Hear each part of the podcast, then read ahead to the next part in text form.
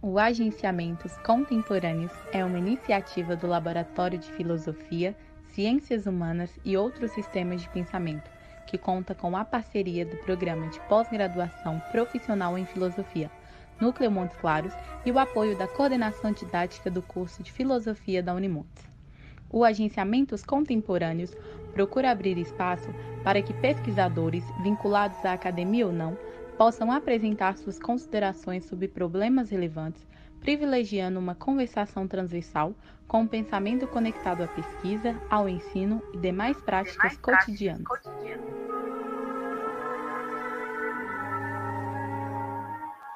Boa noite, boa noite a, a, todos e a todas. Sejam muito bem-vindos a mais um encontro aqui do nosso canal Agenciamentos Contemporâneos, canal vinculado ao grupo de pesquisa em filosofia, ciências humanas e outros sistemas de pensamento, que da Universidade Estadual de Montes Claros, né?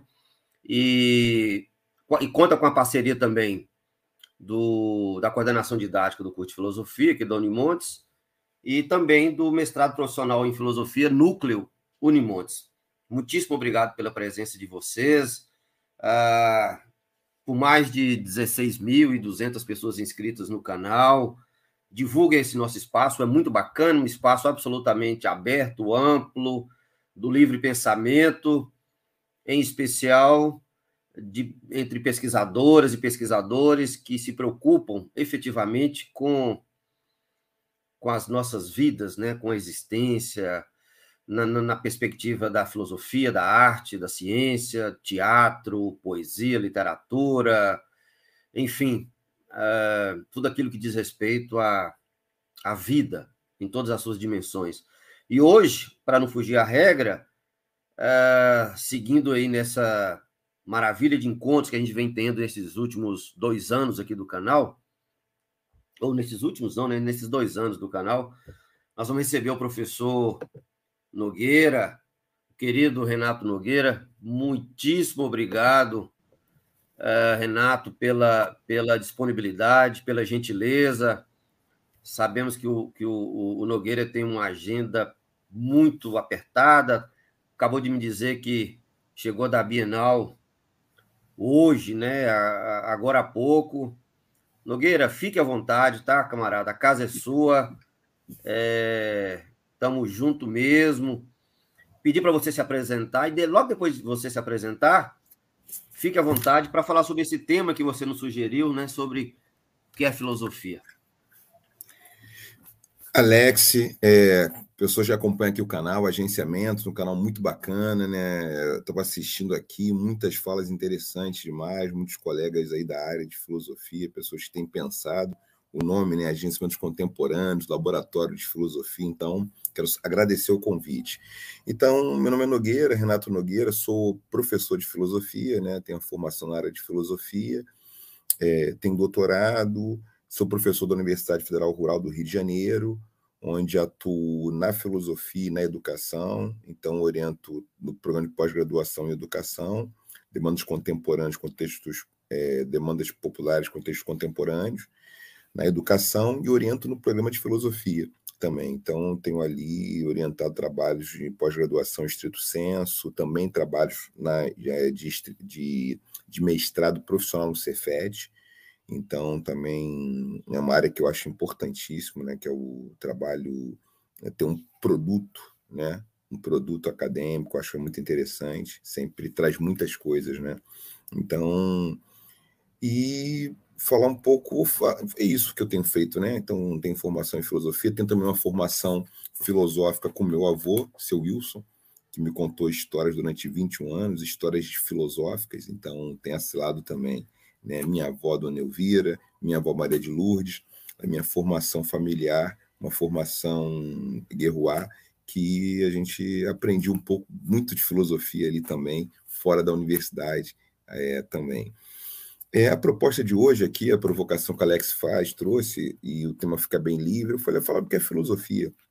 Né? Acho que não tem é dos temas centrais né, de caracterizar a filosofia.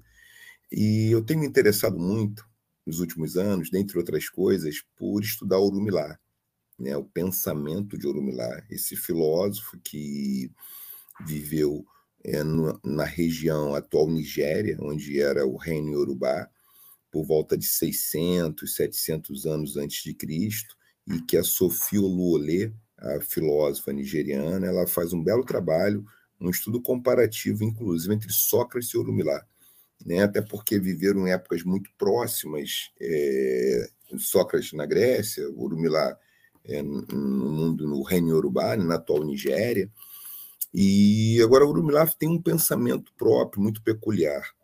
É, tem um fato então, Urumilá ele aparece tanto quanto um, como um personagem é, da mitologia iorubá, do mundo do cosmo, da cosmopercepção iorubá, mas também tem um Urumilá que não é o Urumilá uma divindade, mas que tem o mesmo nome que é esse homem que produziu filosofia. É o que me interessa muito aqui. Uma das narrativas, das histórias mais comuns em torno de Orumilá, é que ele se torna conselheiro do rei depois de preparar algo depois de passar por uma aprovação.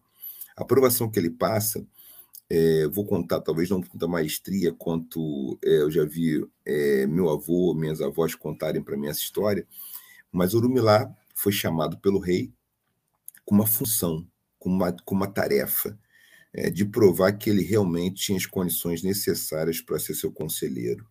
Então o rei pede que ele faça um prato, que ele prepare uma iguaria que ele prepare simplesmente a melhor comida do mundo. Orumilá aceita o desafio e prepara língua de touro com inhame. O rei come e fica muito feliz, fica muito satisfeito com aquilo. A satisfação do rei é tanta que ele fala, ele quase é, quer premiar Orumilá por esse feito. Ele diz: não, não pode, não é, não, não é hora ainda. E ele pede que Urumilá faça mais um prato. Agora, a pior comida do mundo. Orumilá sem pestanejar, faz língua de touro com inhame. E dá para o rei comer, o rei detesta e o rei consagra Orumilá como seu conselheiro real. E depois disso, Orumilá vai produzir o famoso, conhecido Odu Ifá, um sistema é, de pensamento em que ele vai fazer um, uma elaboração a respeito dos caminhos, vai fazer uma análise é, dos caminhos e os, entre seus ensinamentos tem um debate também em torno dos elementos da natureza, água, terra, ar e fogo. E Orumilá, nas suas reflexões, nas suas inflexões, é, a gente pode interpretar Orumilá como um grande cozinheiro, como um grande chefe de cozinha, né? E eu diria, começando pelo final, que filosofia de alguma maneira, é produção, é cozinhar o pensamento, uma produção do pensamento. Filosofia tem muito a ver com uma culinária é, dos afetos pensantes, eu diria, né? com, uma, com exercício que está relacionado diretamente àquilo que na tradição iorubá é cosmopercepção. Então, o primeiro elemento, vou fazer por partes, Alex aqui que está nos assistindo, o primeiro elemento é que se a gente pegar a metafísica de Aristóteles, Aristóteles vai dizer logo no livro 1 da Metafísica que a visão é o sentido privilegiado para o conhecimento, é a visão. Isso está nítido ali, Aristóteles vai falar sobre isso. Isso vai dar um ensejo para o que nós chamamos de cosmovisão, visão de mundo. Na tradição iorubá, a gente tem muito mais o cosmo-olfato ou cos, e o cosmo-paladar. Por quê? É, essa narrativa da consagração de Orumilá como mais sábio, como aquele conselheiro real no seu tempo, está relacionada a pelo menos dois registros ou duas dimensões da língua. A língua como linguagem, como expressão, como possibilidade de expressão do pensamento, e a língua como suporte epistêmico, a língua como fonte de conhecimento. A língua como fonte de conhecimento, porque ela está articulada ao sistema digestório. Orumilá está nos dizer que o pensamento ele é capaz de nos nutrir, nos nutrimos de pensamento. Ou também, como não é inadequado dizer, nos nutrimos dos afetos, porque o pensamento ele não é descolado, desconectado das emoções e dos sentimentos. Pensar é um ato afetivo né? E os afetos na cosmogonia iorubá, na leitura que Orumilá traz, a cosmopercepção da filosofia de Orumilá, é, os afetos eles têm, eles se comportam a partir de quatro eixos. Eles se comportam como água, como terra, como ar ou como fogo. Então, os afetos se comportam dessa maneira. E Urumilá consagrou a, a língua de touro cunhame como melhor prato como pior prato, porque ele está dizendo com isso que a língua é, de alguma forma, a possibilidade de expressarmos o mundo, a língua como o elemento que nós usamos para poder falar, mas a língua é um elemento, um órgão que está no início desse aparelho da digestão. E a gente se organiza no mundo a partir é, da capacidade de nutrição que temos no mundo, ou seja, nós nos alimentamos da realidade. Tem um personagem que está no universo mítico religioso, que é Exu, que é aquele personagem que tinha intenção de comer o mundo, que se alimentava do mundo inteiro.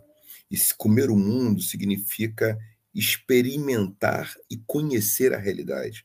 Então, quando se diz que Exu queria comer o mundo todo, é que ele tinha o desejo de conhecer o mundo, de se relacionar com a vida a partir dessa experiência de saborear a existência. É nesse sentido que a gente pode falar em saborear, sabor e de sabor como marcadores que dão sentido para a produção, para a organização de alguma coisa. É, o que o Urumilá está dizendo com isso, nessa ideia da língua de touro cunhame também, tem muito a ver com aquilo que alguns antropólogos, algumas pessoas da antropologia têm dito, que o que caracteriza é, a humanidade, de algum modo, que nos caracterizaria, é a capacidade de cozinhar. É a gente fazer comida, a gente não comer cru. A gente produz o alimento de uma tal maneira, faz uma arquitetura alimentar. Né? Então a gente é capaz de produzir uma gastronomia. Né? Essa gastronomia é o que marcaria esse lugar do pensar.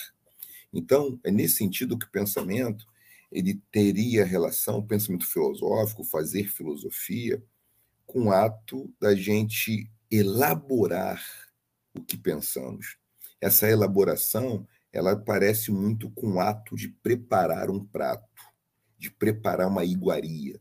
É como se os filósofos, então, fossem fazer filosofia, é um ato da gente organizar um prato para que as pessoas possam se alimentar de noções, de conceitos, de ideias, é, degustar os argumentos. Nós somos seres que degustamos argumentos. O papel da filosofia é, é, é nos ofertar argumentações, nos ofertar enunciados, nos ofertar hipóteses, nos ofertar possibilidades, caminhos para nossa imaginação filosófica, para nossa arquitetura conceitual. Então, fazer filosofia, a gente considerar essa a, ideia, a tese de Urumilá, ela está muito ligada a esse preparo, a preparar o pensamento. E não vou mais, né? Urumilá, ele vai nos falar, é, é, uma interpretação que eu tenho feito de Urumilá, uma interpretação contemporânea, uma recepção, podem colocar isso um pouco na minha conta. É, obviamente, estou lendo Sofia Luolê, li Urumilá, trabalho com a organização que ele faz de Odu e Fá, como os 16 odus se distribuem e como cada das 256 possibilidades desses arranjos entre os odus, odus quer dizer quer, quer dizer caminho, na filosofia lá na, em Urubá, destino, caminho, mas destino como um caminho, como um percurso a ser feito. É, a gente pode falar em Urumilá também de uma certa cartografia afetiva. Né? A palavra afeto aqui ela cabe porque a palavra afeto, nesse sentido, ela reúne tanto é, porque pensar também é um ato cardíaco, um ato também que tem a ver com os sentimentos, com as emoções, porque essas coisas não estão separadas. Então, uma das questões de Orumilá é o autoconhecimento. Né? O autoconhecimento tem relação com a nossa capacidade de checar os afetos, de checar como nós nos nutrimos dos afetos do mundo. E os afetos se comportam sempre como água, como terra, como ar ou como fogo. nós estamos também sempre em biomas afetivos. Então, existe uma, uma, uma floresta afetiva, existe um cenário, né, um bioma mesmo, composto por vegetação. Então, o Urumilá faz, ele estaria fazendo ali, é, mais do que uma proto, né, uma metapsicologia, ele faz uma, uma geopsicologia, né? uma geopsicologia, porque o Urumilá está compreendendo que a natureza né, e a cultura se espelham, não são coisas distintas, e a condição humana ela se organiza como um mundo natural, né? como mundo natural, ou seja, são as relações climáticas afetivas. Ou seja, uma, de algum modo, quando o Urumilá vai propor, vai, vai trazer essa perspectiva, fazer uma interpretação a partir de Oduifá, a partir de Sofia Ololê, a partir de Abimbolá, né, do filósofo Abimbolá, principalmente são essas referências que eu estou usando um pouquinho aqui, e estou interpretando, quando eu trago os meus afetivos, uma interpretação afroperspectivista para Orumilá. Né? Então, é, está compreendendo que é, é uma crise é, é, do humano, uma crise da natureza. Essas coisas se correspondem, elas estão relacionadas a uma relação. Então, é importante a gente marcar aqui quando nós falamos é, de filosofia?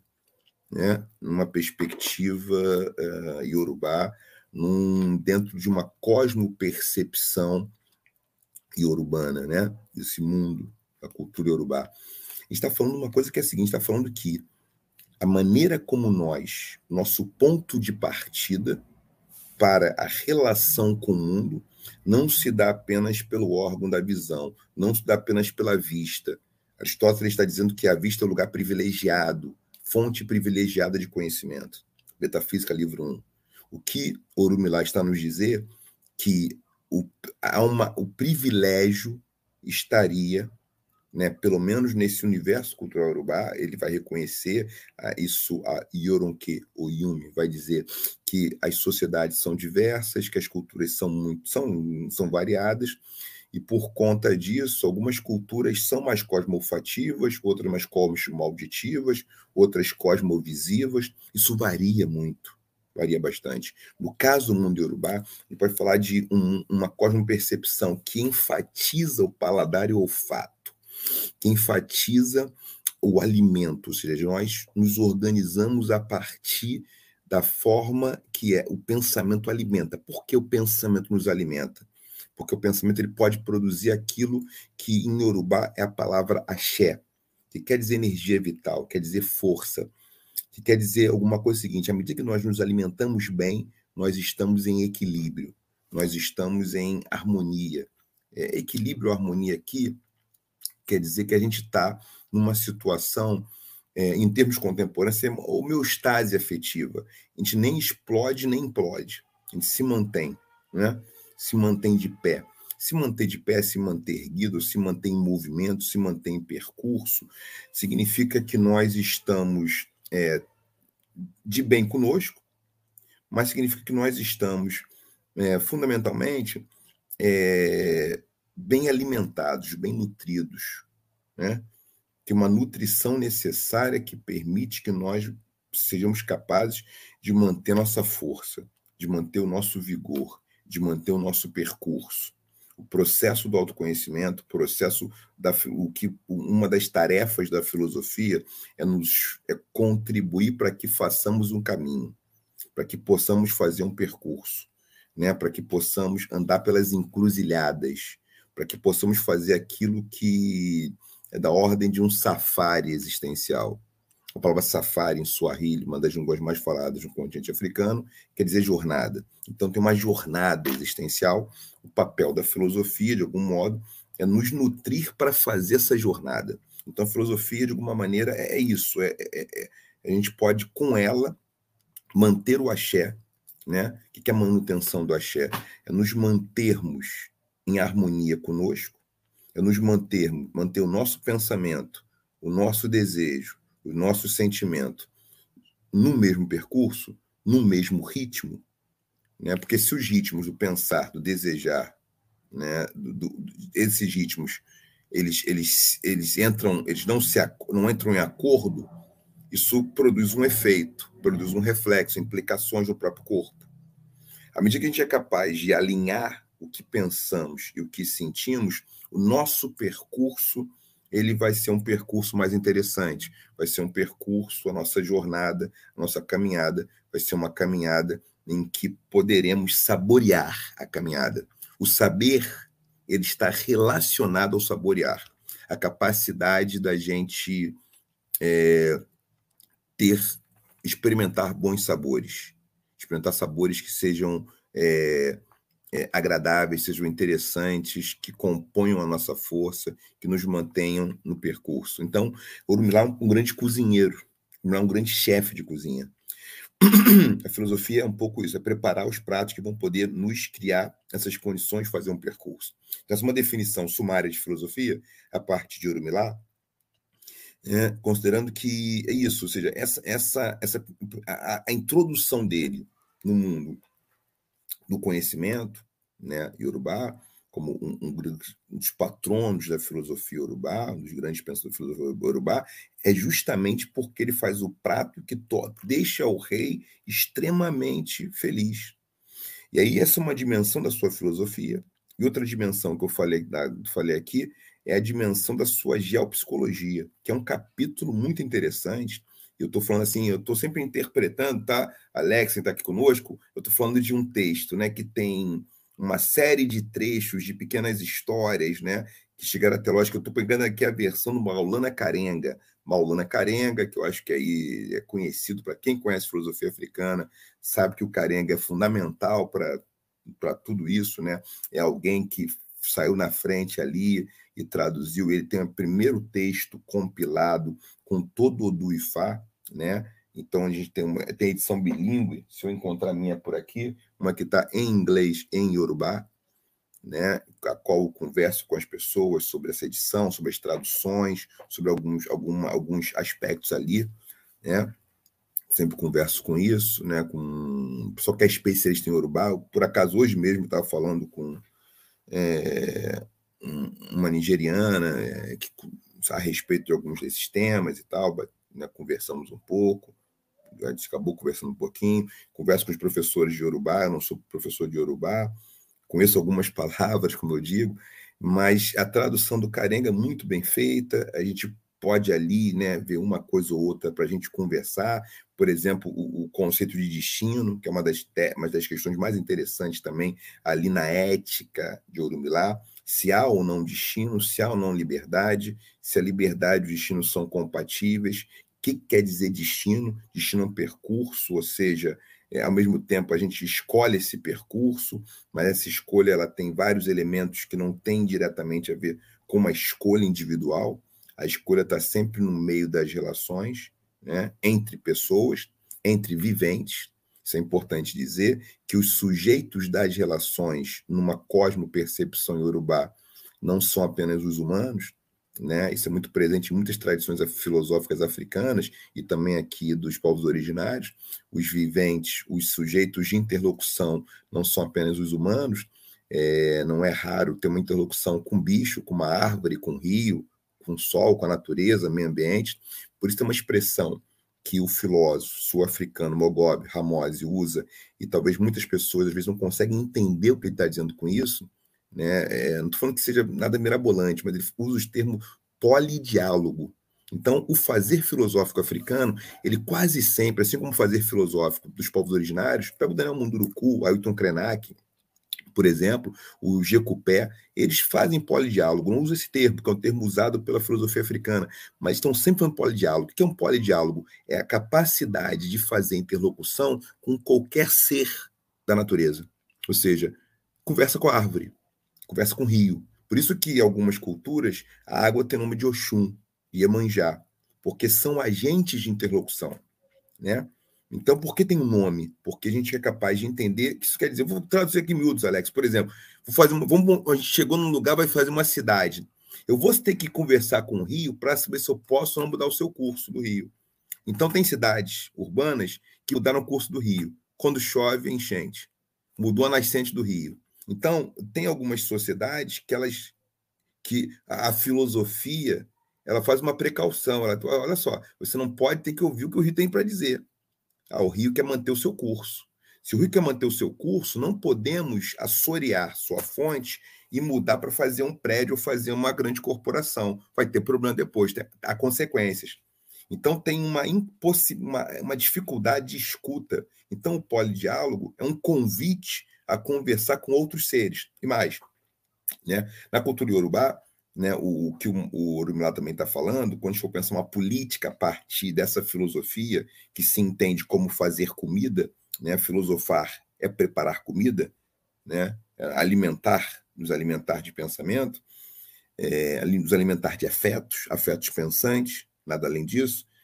É, quando ele está dizendo alguma coisa, ele está tá nos convidando para conversar, é, se a gente for falar de política, Talvez a gente fa... aí vai falar, tem um termo, né, que o Feuini Sarr, que é um filósofo contemporâneo, né, da minha geração, da nossa geração aqui, né, até a minha idade até, então ser nossa cidade aqui beirando, aqui, o pessoal que está aqui, os, os, professores, um homem que nasceu em 72, 1972, é, assim como eu, também sou de 72, e o Feuini Sarr fala em afrotopia. Afrotopia para fazer uma, para problematizar o ecomito do desenvolvimento, né? O Urumilá já estava ali nos seus primórdios apontando para isso. Em que sentido?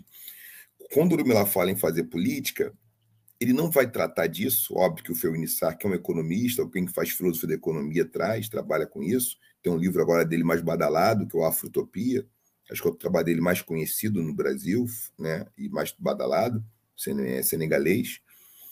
É, a gente fala com três tipos de, de três categorias de gente humana né, para fazer política. Então, um contrato social, um contrato social é, é, aos moldes da filosofia moderna, se a gente for pensar aí Hobbes, Locke, Rousseau, eles estão ali tendo uma atenção cuidadosa para conversar com seus contemporâneos, né, para as pessoas que fazem parte do seu tempo.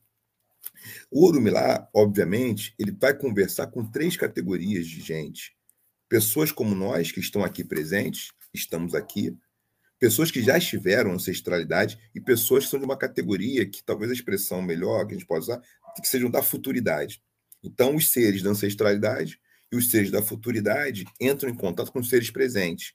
Então, eu só posso fazer um projeto político, meus agenciamentos políticos não podem ser apenas com os meus presentes. Né? Eu tenho que conversar, até porque muitas vezes o mundo do meu ancestral é mais próximo do meu mundo, de um ancestral, do que de um contemporâneo. Porque estamos no mesmo tempo, mas não necessariamente habitamos os mesmos mundos, o mesmo mundo. Então, eu preciso conversar com outros de outros lugares, né? É, ou de, do mesmo mundo, mas que não estão presentes. Ou seja, eu tenho que conversar com a minha descendência, que virá, que pode vir ao mundo, e essa descendência tem que falar com ela também. Ou seja, eu tenho que deixar alguma coisa para eles. Eu tenho que deixar, porque eles poderem compartilhar uma terra. Eu não vou ser dono da terra, eu vou compartilhar uma terra que daqui a algum tempo, né, Alex? A gente não vai estar aqui. E outros, outras gerações estarão. Então, o que, que eu vou deixar para essas gerações? Então, fazer filosofia é preparar um pensamento que possa nos alimentar, é, é preparar uma comida que possa nos nutrir, que não nos intoxique, né? Então, é isso, fazer filosofia, já vou passar, pra, passar a palavra para a gente conversar um pouco, né? A gente estou falando, né, pensei em falar uma coisa de meia hora de bate-papo, a gente fala, para a gente depois poder conversar e as pessoas também aqui poderem trazer. Eu não publiquei ainda isso formalmente, o meu texto sobre Orumilá, ou com Orumilá, a partir de Orumilá. Eu estou a preparar um texto sobre Orumilá, mais especificamente, né? Eu tenho uns textos curtos, eu tenho textos acadêmicos sobre Orumilá, uns textos curtos. Vocês procuram Nogueira, Renato Nogueira, mais Urumilá, aparece alguma coisa falando a respeito. Hum, mas eu estou preparando um material, vamos dizer, hum, mais detalhado, mais detalhado, né? Sobre Urumilá, sobre a filosofia de Urumilá. Né? Então, a filosofia de Urumilá, de Amenemop, estou debruçado sobre esses autores aí, que eu acho que agora estão mais badalados um pouco, né? Amenemop, Kenenhat, Urumilá, é, a Yumi já está mais conhecida, mas que são autores que, há tempos atrás, Alex, quase ninguém falava desse pessoal, não. O pessoal não falava muito desse pessoal, não. Aí eu acabei ficando fiquei até de fiquei falando, ficava um pouco na minha conta, né? Para o bem ou para o mal, porque a minha interpretação pode não ser, não é a única. Eu falo sempre, não é a única, não. Estou aqui na minha imaginação filosófica trazendo essas contribuições. Então, um pouco isso, né? Filosofar como fazer comida. Né? Eu estou aqui antecipando uma proposta de um trabalho que eu, que eu quero publicar aí daqui a um ano, mais ou menos, vamos ver se já eu tenho ali alguma coisa organizada, e que é justamente isso, né? falando da filosofia e o ponto de partida da Urumilá. Não, eu começo a falar de, de algumas filósofas e filósofos, de algumas tradições, vou fazer minhas interpretações, mas meu ponto de partida é aquele evento de Orumilá como cozinheiro. Ou seja, filosofia é fazer comida, filosofar é cozinhar. Então é, é isso. Né? É o que inaugura a humanidade para alguns, né? o ato de cozinhar. Pegar o fogo e queimar carne, ou queimar, o, queimar alguma coisa, ou cozinhar uma, um, o legume. Isso é fazer filosofia. Então. E o cozinhar, Renato, é, é, é, é obrigado demais pela, pela belíssima fala. É, é, e o cozinhar tem a ver com mistura, né? Tem a ver com mistura. E você colocou muito bem, tem a ver com, com sabor, com envolvimento de vários elementos. E é curioso que, é, diferente dessa ideia do cozinhar, para provar, para saborear, nós temos a ideia da maiêutica, da aparição hum. de ideias lá no, no, Sócrates, né? E eu, particularmente, apesar da toda a tradição grega que nos que nós herdamos, né? Assim, de, de um modo ou de outro, por um, uhum. é, a, a implicação de pensar né, a implicação do pensar e da filosofia com o cozinhar, ela, por vezes, ela é muito mais atraente do que aparição, né? Porque tem uma relação. O pari tem uma relação com a vida, obviamente, mas também tem uma implicação com, com dor, né? De algum modo, de algum modo. Agora, o cozinhar tem tem uma coisa que nos remete a, a, a, ao outro movimento, né? E você coloca você, e você colocou muito bem a implicação com a ideia sabor e saber, né? E é curioso que, que você citou aí o, o Tautep e, e o a, a, é o nome. É, eu, a, eu, eu, falei alunos, eu falei, gente, mas tem um trava-língua. A Menemop. A Minimop, é, isso aí é. Isso é do coração, é... isso é do coração. Isso, isso, é do coração. Isso é do coração. Isso, isso. E tem, e tem uma série de depoimentos de filósofos do século XVII, 6 a.C., falando, por exemplo, da importância, no caso do Amenemop, da filosofia egípcia para a grega, a influência absurda da filosofia egípcia para a grega. Muitos viajaram para o Egito, depois voltaram para a Grécia, né? Inclusive a, a, própria palavra filosofia, né? É, ela não é uma, uma, uma, uma, uma prerrogativa absolutamente grega, né? Ou somente grega. Então, é mais que urgente levantarmos essas questões como uma espécie de de compromisso histórico também, correto da coisa, sabe? Alex, ficou algum me perguntava, né, é, porque tinha aquela questão, você trouxe um fator, né, falou a palavra grega, porque tinha um problema lá atrás, nosso tempo de graduação, que eu fazia faculdade, eu ouvi falar, você não tem filosofia fora, não, porque para que ter filosofia fora da, do continente? Filosofia é, é, é grega, nasceu na Grécia. Eu não vejo nenhum problema, só que essa é uma hipótese, entre outras, tem outras hipóteses, outros filósofos e filósofos estão dizendo outra coisa, não, que já tinha filosofia sim, tem uma prova que é Requet, em, vocês encontram isso no Obengá, o Teófilo Obengá, vocês encontram isso, ele falando sobre isso, né? Ele tem, tem os textos catalogados, né? Você encontra traduções também, várias traduções. Então, não vejo, não vejo como grande questão para a gente nem, nem, nem entrar em, em, em confusão. Mas isso há 10, 15, 20 anos atrás era motivo de confusão. Então, que a filosofia era uma invenção grega. E eu não vejo o problema que tem escolas gregas de filosofia, né? Mas tinham outras escolas, né? E aí Pitágoras mesmo usa o termo filosofia, depois volta da Grécia, volta do Egito, volta do Cambridge. E por quê? Ah, será que não tem nada a ver? E a gente tem esse material, tem esses trabalhos. E Orumi lá fazendo alguma coisa, né? Com é o Carenga, é o cara que traduz isso bem. Que é isso? Ele está fazendo uma produção filosófica. Óbvio aqui, Alex, estou fazendo minhas interpretações, né? Ele é um intercessor para mim também, Orumi lá. É um intercessor. Mas tem um dado histórico, ele cozinhava. Ele fazia comida, alimentou o rei. Ele conquista o cargo de conselheiro real depois que ele cozinha, né? E é língua de touro cunhame. E é língua de touro porque a língua, né? Porque né, a língua é muito, é uma metáfora muito explícita, né? Porque a língua é o suporte de onde o sabor se coloca e de onde a gente usa para poder falar. Então ele fala assim, é porque eu vou dizer bom dia, eu vou dizer boa noite, eu vou, eu vou agradecer o sol que está quente, eu vou, é, vamos dizer, eu vou protestar contra o sol, vou reclamar do sol, vou reclamar da chuva, mas vou também bem dizer a chuva com a mesma língua. E com a mesma língua eu vou saborear e vou ter de sabores. Eu vou comer o amargo, vou experimentar o amargo, o salgado, o doce. Então a língua é esse suporte. E hoje a neurociência diz que o nosso intestino é o segundo cérebro, onde mais tem célula nervosa, além do cérebro. É muito curioso isso, né? Que ele está falando, então, essa célula, como é que isso alimenta, né? Como é que isso.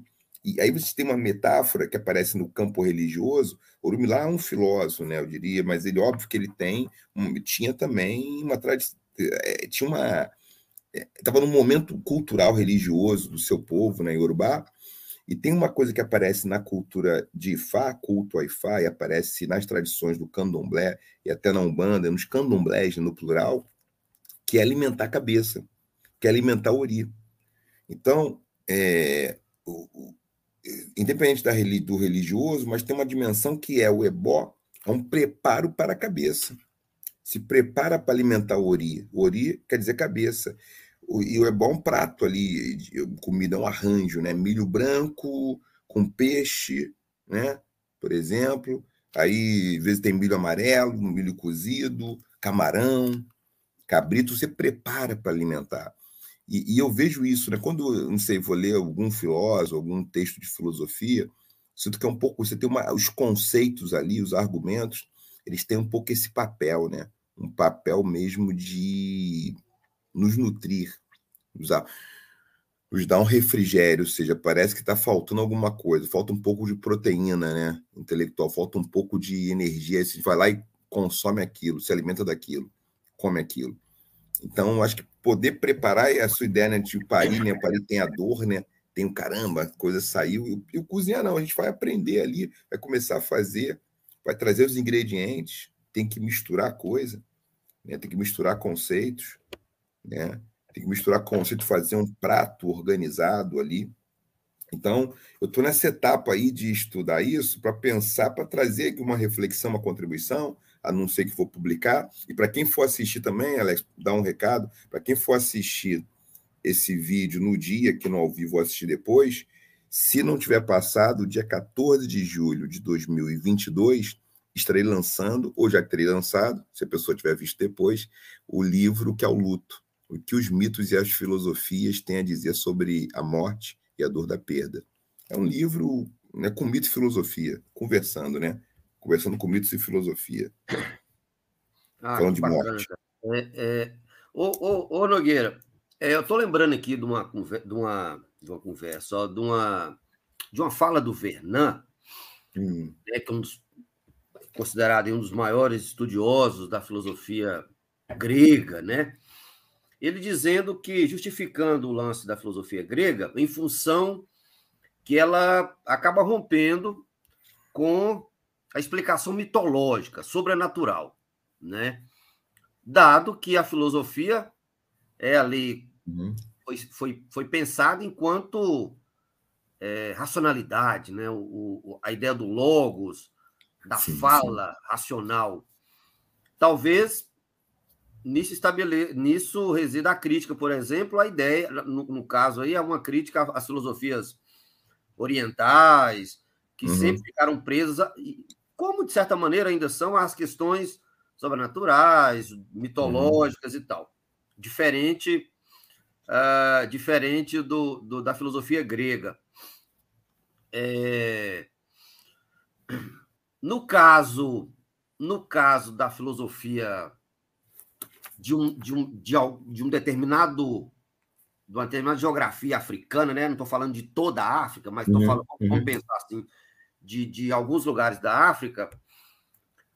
De algum modo, é, poderíamos até usar um pouco desse argumento do Vernan, mas, por uhum. outro lado, é, é, e essa afirmação minha, essa anterior, né, se podemos usar essa, essa crítica que o Vernan faz às filosofias orientais, não sei se ela poderia ser usada de maneira tão veemente, no caso aí da filosofia africana, dado que, que é uma é uma filosofia muito muito próxima de uma de uma terra, cara, sabe? Uhum. De corpo. É... Lembrando daquela frase do, do, do, muito bacana do Nietzsche, né? Criticando a, a, a o cristianismo, dizendo não, meus o, o, o, os meus deuses, os meus deuses comem e dançam, né? Ora, quais os outros deuses que comem e dançam que nós conhecemos aqueles, pelo menos, da, da, da religião, de uma parte da religião africana, do candomblé, por exemplo, deuses que comem e dançam. Então, uhum. é, é, por mais que tenha uma, uma, uma implicação com a transcendência mitológica, mas, por outro lado, há uma, há uma ocupação muito grande, muito intensa em relação a vida na sua imanência, entendeu? Na sua realidade, na sua expressão mais poderosa. Tem sim, tem sim, tem, com certeza. Tem muito isso.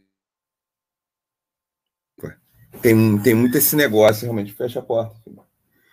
É, eu estou pensando, você falou agora do Vernan, né? Me correu duas coisas. Tem um historiador da filosofia que é o Roberto Bernasconi, italiano, e ele fala uma coisa que é interessante no multiculturalismo da filosofia, ele fala de uma laicização da filosofia grega a parte do Renascimento. Por quê? Sócrates pede que se mate um galo asclépio. Sim. Antes, entendeu? Tem, tem questões. O demiurgo de Aristóteles, quem é? Tem um demiurgo. Acho que é o seguinte: tem uma leitura seletiva, porque alguns momentos, como os, os orientais como na Ásia, como na África, se fala de divindade. A Menemop não fala de Deus o tempo todo, divindade, mas fala também. Né? Eu vou te dar outro exemplo, Nogueira. Quando Paulo, hum. Paulo, 70, aproximadamente 70, 80 anos depois de Cristo, ele vai para Éfeso. Uhum. Ele vai para Éfeso. É, ele vai para um templo é, grego, um templo religioso, nós estamos falando de 70, 80 anos depois de Cristo. Uhum. Entendeu? Ou seja, a força do mito na, ainda continua. Tanto é uhum. é que eles batem no Paulo, espancam, jogam ele fora da, da cidade, entendeu? Porque ele vai falar de, de, de monoteísmo. Uhum. E eles são politeístas. Olha a presença dos mitos lá ainda. E olha, Forte. entendeu? E você colocou muito bem, é uma questão seletiva uma interpretação, né? Uma interpretação. Platão fala de quê? Transmigração da alma. Está no texto platônico.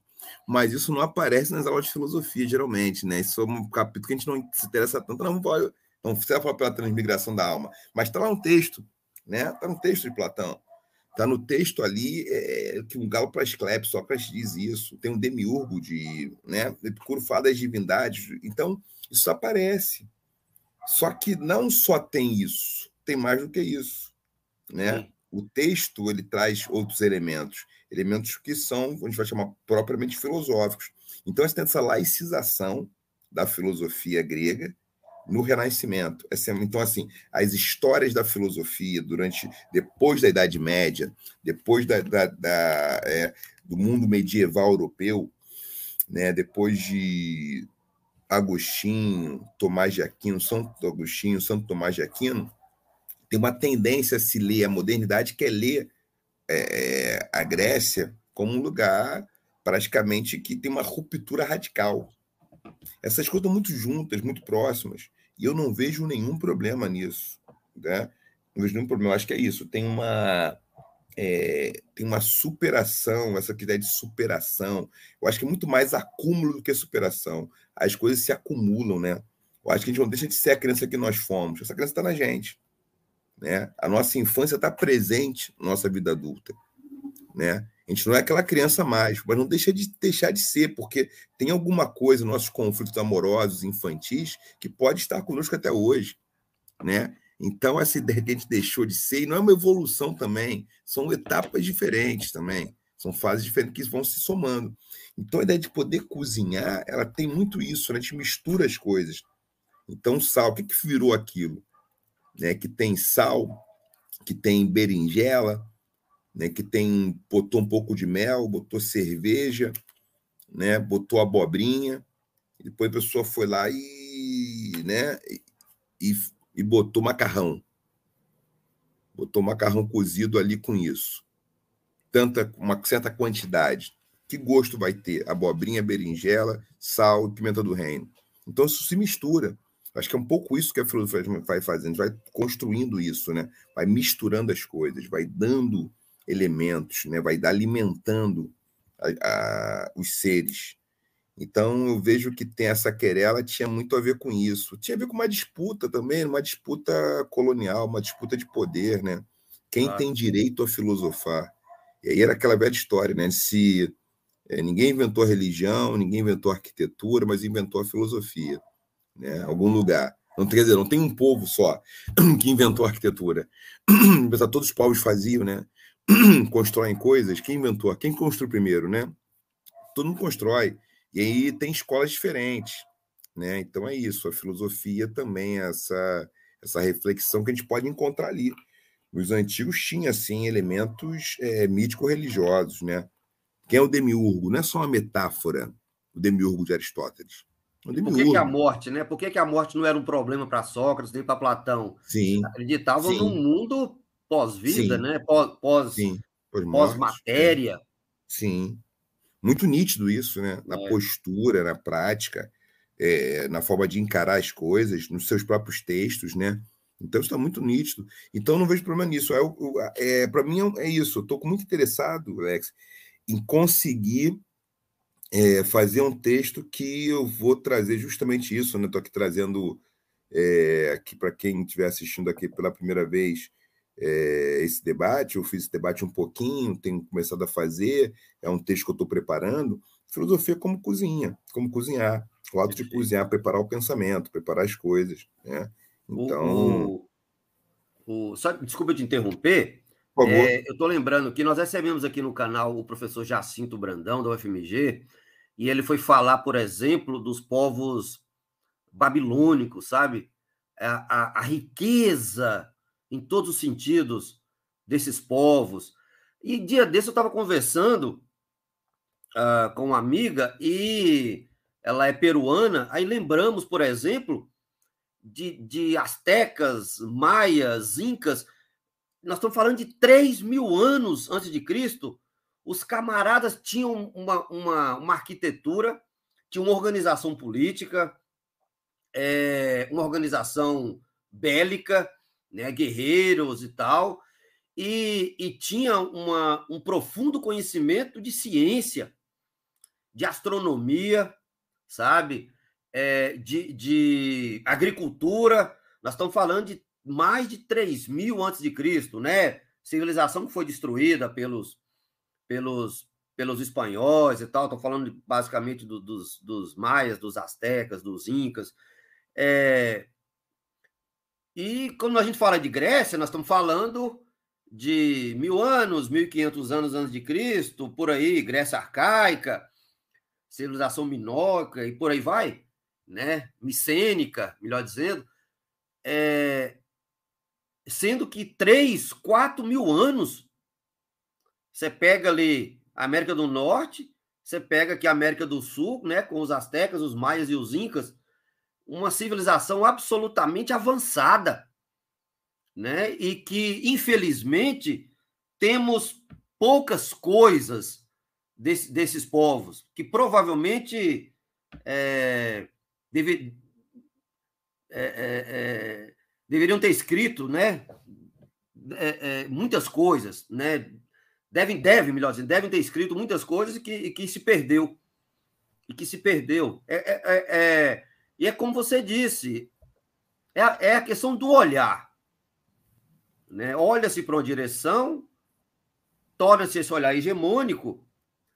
É, tá, se nós pensarmos, bem, tá, isso faz parte da, da, da história, mas espera aí, isso não significa que nós não possamos virar os olhos para outras direções e descobrir novas perspectivas, né? Novas perspectivas que, inclusive, acaba se tornando, nesse caso da filosofia, anterior à hegemônica, como no caso aí, boa parte dessa filosofia hegemônica. Sim, sim. Eu acho que esse é um percurso, né? Esse é um percurso inegável e talvez essa questão, a gente não a gente pensar com mais variedade, né? Eu acho que é como se as pessoas é, ficam um repertório mais reduzido, né? Se a gente não traz esse, essas escolas, essas, esses escritos para o debate. A gente não trouxer, fica muito mais restrito. A gente restringe nossa dieta intelectual. Uma dieta muito reduzida, só arrozinho, feijão, só aquele negócio ali, né? Só aquele, talvez aquele bife de soja mais assim. A gente não traz outro negócio. Então tem que trazer uma variedade maior, né? Até para ter uma variedade mesmo de composição. Então isso talvez seja um fator a gente precisa, né, precisa enfrentar. Tem mais só uma, uma questão do Ricardo, né? Como Sim. trabalhar o decolonial Depois... no ensino médio? Ricardo Macedo Moreira, obrigado, Ricardo. Isso aí, isso aí só isso dá um curso, né? Dá um curso, né? É, não, é verdade. Uma, pô, não, isso é uma questão da. Tá pano para manga mesmo, tecido para fantasia. Por que isso? A gente partir do decolonial para a gente falar ou da filosofia, da filosofia, das humanidades em geral, a gente tem que partir de um exercício de não tornar tão assimétrica as apresentações.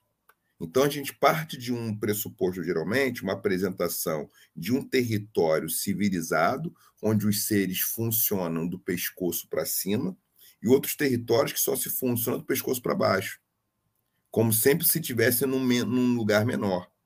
Então, os povos originários da América, os povos africanos, não tinham alguma coisa. A gente começa a definir como não tinham algo. Né? Então, a gente vai ter que ter, para colocar no jogo, vai ter que colocar o quê? Quais são essas escolas de pensamento? Né? Quais são as escolas de pensamento? O que, que tinha de pensamento aqui na, na, na América? E aí, o Jecupé, que é um filósofo né, indígena, tapuia, ele tem trabalho, ele, no A Terra de Mil Povos é um texto de filosofia, A Terra de Mil Povos. Né? O próprio A Queda do Céu, do Davi Copenau, é um texto de filosofia.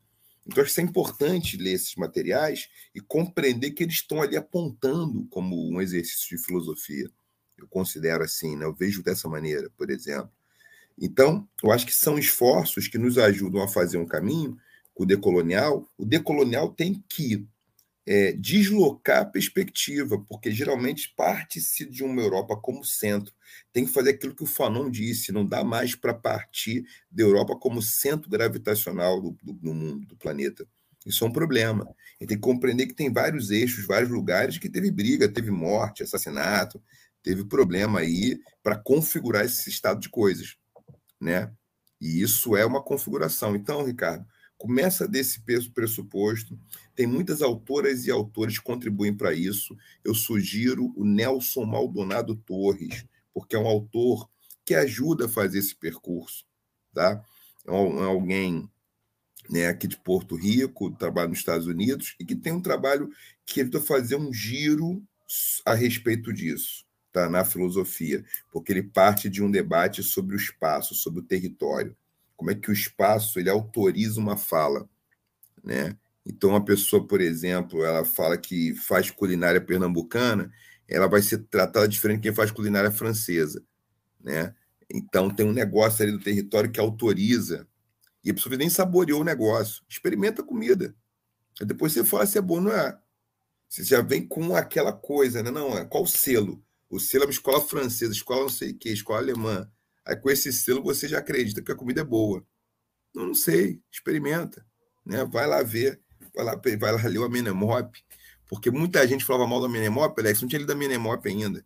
O pessoal não, não é filosofia, mas não leu ainda, não leu os comentários, e tem muito esforço para ser feito ainda, né? Então tem ainda tanta, tão circula tanto pessoas comentando, estudos, né? Precisa de mais coisa. E o Urumilau que eu estou aí, me, me, me programei para fazer, para lançar aí. E repito, para quem tiver assistir antes do dia 14 de julho, para quem estiver no dia 7, 8, 9, 10, 11 ou 13 de julho de 22, às 19 horas, Travessa de Botafogo. Livraria Travessa de Botafogo. Teremos ali, é fácil. É, vou vou estar tá lançando o livro O que é o luto, o que os mitos e as filosofias, os mitos e as filosofias têm a dizer sobre a morte e a dor da perda. Pô, querido, tá convidado para, assim, quando puder, voltar para lançar aqui, falar no canal para gente. Ah, pô, pode tá? crer. É um muito, desafio, boa, muito, boa muito curioso para saber sobre esse seu escrito.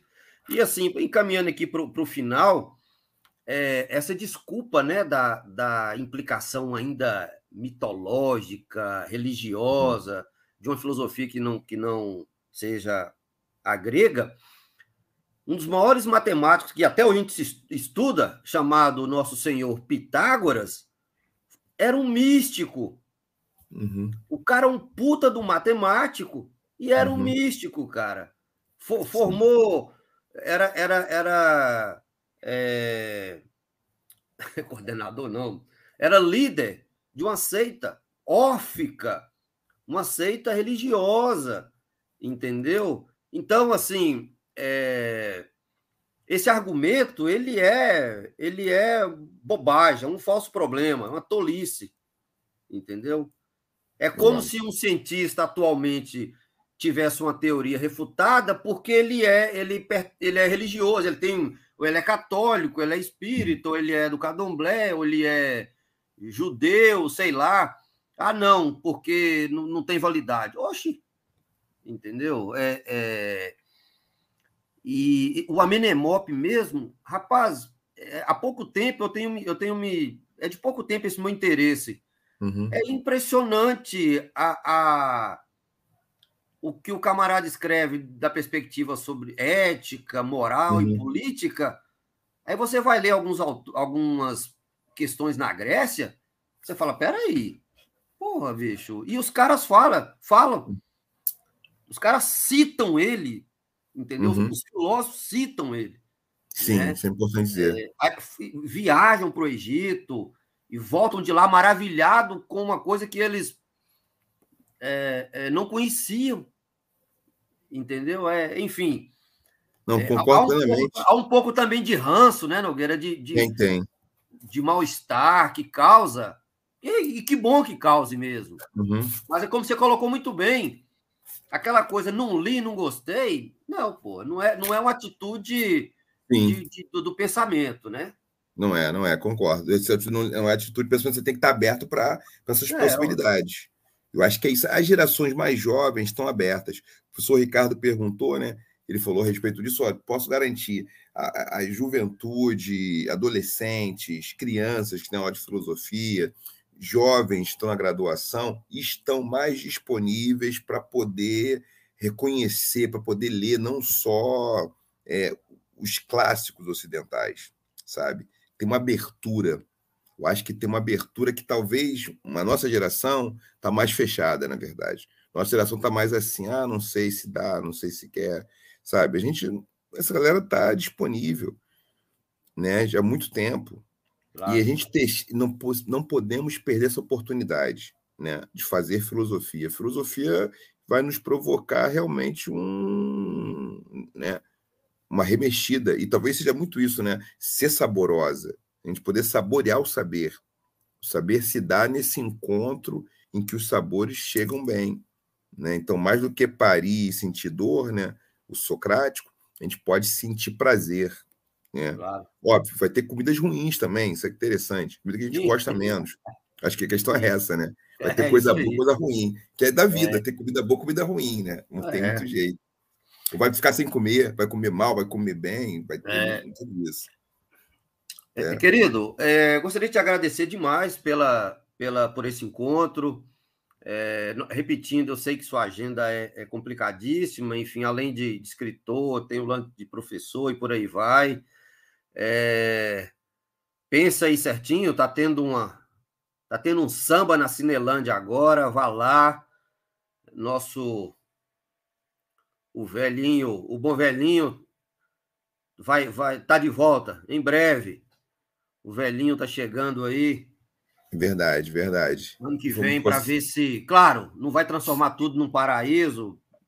Ninguém vai conseguir, mas pelo menos políticas de morte nós temos que dar um basta, né, Nogueira? Não basta, precisamos. Não, não, não, não dá mais, cara. Não dá mais, sabe? Não dá. É, eu queria te agradecer demais mesmo, de todo carinho. É, fica o convite para retornar aqui logo que Sim. o tempo aí que você lançar seu livro. E o canal está de portas abertas para você e para todos os professores e pesquisadores e pesquisadoras que queiram estar tá aqui com a gente. Um beijo carinhoso, camarada. E nós só temos a agradecer. Isso aí. E vamos para o samba. O pessoal tem que sambar para o mundo, para o dia nascer feliz, né? Porque precisamos disso, né? Precisamos. É isso aí, querido. Aí. Sempre, sempre.